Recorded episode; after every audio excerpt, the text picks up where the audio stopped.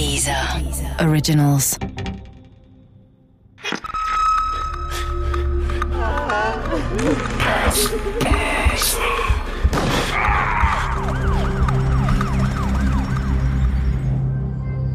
Albtraumurlaub Teil 4 in Barbados eingetroffen werden die Überlebenden der Aurika, also Markus Bausch, Peter Luven, Jens Reim und seine Freundin Dana, übereinstimmend aussagen, dass Erika bei einem Sturm über Bord gegangen sei.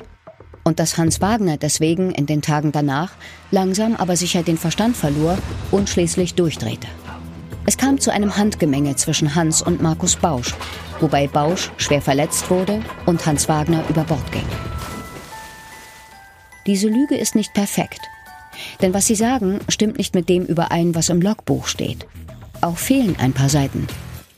Aber alles in allem kann die Polizei in Bridgetown ihnen nichts Gegenteiliges beweisen.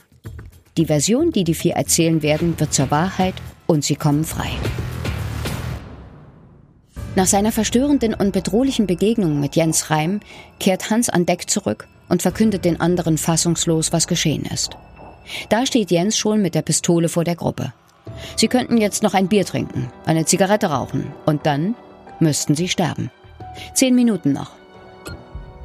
Die Gruppe ist fassungslos. Sie reden auf Dana ein. Da kannst du doch nicht zuschauen. Doch, das konnte sie.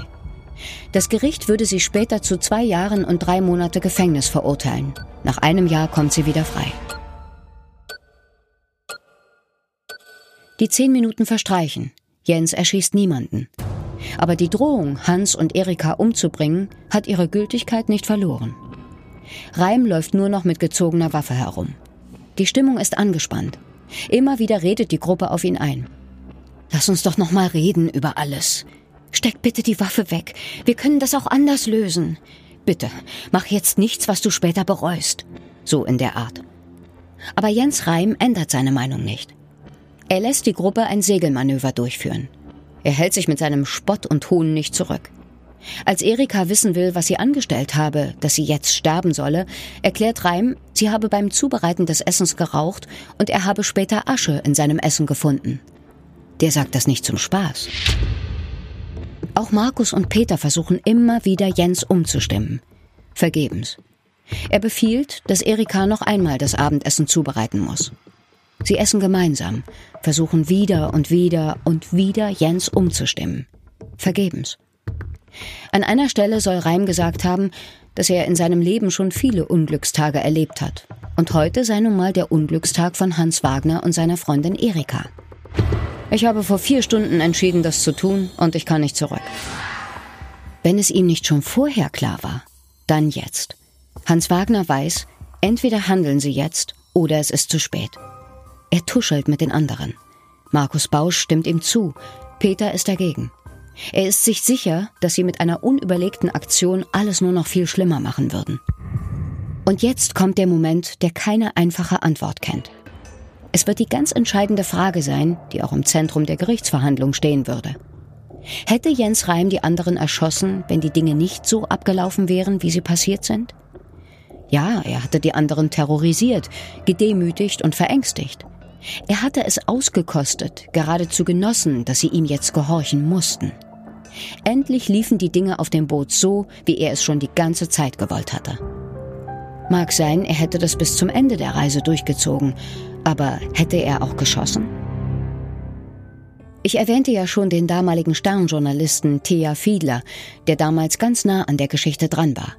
Aber auf diese Frage hat nicht mal er eine abschließende Antwort. Ich glaube, der Schlüssel zu dieser ganzen völlig unverständlichen Wirrentat liegt darin, in dieser verqueren Psyche des Täters und ich glaube in seinen Allmachtsfantasien, die er hatte. Es gab doch gar keinen vernünftigen Ausweg aus der Situation. Hätte er die am Leben gelassen, die er vorher mit der Waffe bedroht hat, das Schiff, das er gekapert hatte, das war ja quasi Meuterei nach dem Seerecht, wäre doch nie rausgekommen aus der Geschichte.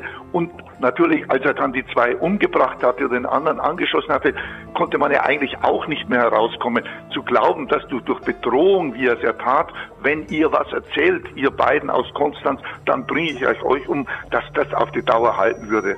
Es ist schwer vorstellbar. Als sie nach dem Abendessen noch unter Deck sind, fleht Bausch Jens erneut an. Bitte lass das. Da richtet Jens Reim die Waffe weg von Hans Wagner auf Markus Bausch. Und genau diesen Moment greift Hans nach einem Pumpenschwengel und holt aus. Er trifft Jens hart am Kopf, aber nicht so hart, dass dieser das Bewusstsein verliert. Wagner flüchtet sofort und versteckt sich. Markus sieht nur noch einen Ausweg aus der Situation. Er packt Dana und will sie über Bord werfen, als der blutüberströmte Jens schießt. Markus bricht schwer verletzt zusammen und Jens glaubt, er sei tot. Nur eine Sekunde später richtet Jens seine Waffe auf Erika. Sie steht direkt vor ihm, räumt gerade das Geschirr des Abendessens ab. Ich habe mich gefragt, wie es Hans Wagner in diesem Moment ergangen sein muss. Versteckt auf der Backbordseite seines Bootes. Es ist schon dunkel geworden. Und du hast schon einen Schuss gehört. Und etwas später noch einen. Und du kannst nur erahnen, was passiert ist. Und du hast Todesangst auf deinem eigenen verdammten Schiff deinem Lebenstraum. Hans ist Speditionskaufmann, der für seinen Traum seinen Job gekündigt und sich die Stolz des Nordens gekauft hatte. So hieß das Boot früher. Er war im Besitz der gleichnamigen Segelkameradschaft, das Stolz des Nordens. Aber dann taufte Hans das Schiff Aurika, ein Zweimaster, 16 Meter lang, 1980er Baujahr, Kaufpreis 180.000 Mark. Hans legte nochmal 100.000 auf den Tisch und ließ das Boot umbauen und überholen. Und dann hörst du sie kommen. Du siehst den Lichtkegel der Taschenlampe, die Dana hält und mit der sie nach dir suchen. Und dann finden sie dich. In der Segelkammer. Komm mal her und schau mal, was mit deiner Erika passiert ist, soll Jens gesagt haben. Und dann hat er abgedrückt. Und die Kugel trifft Hans Wagner mit voller Wucht und er stürzt und geht über Bord. Peter Luven ist völlig verstört nach den Schüssen. Er versorgt so gut es geht seinen schwer verletzten Kumpel Bausch.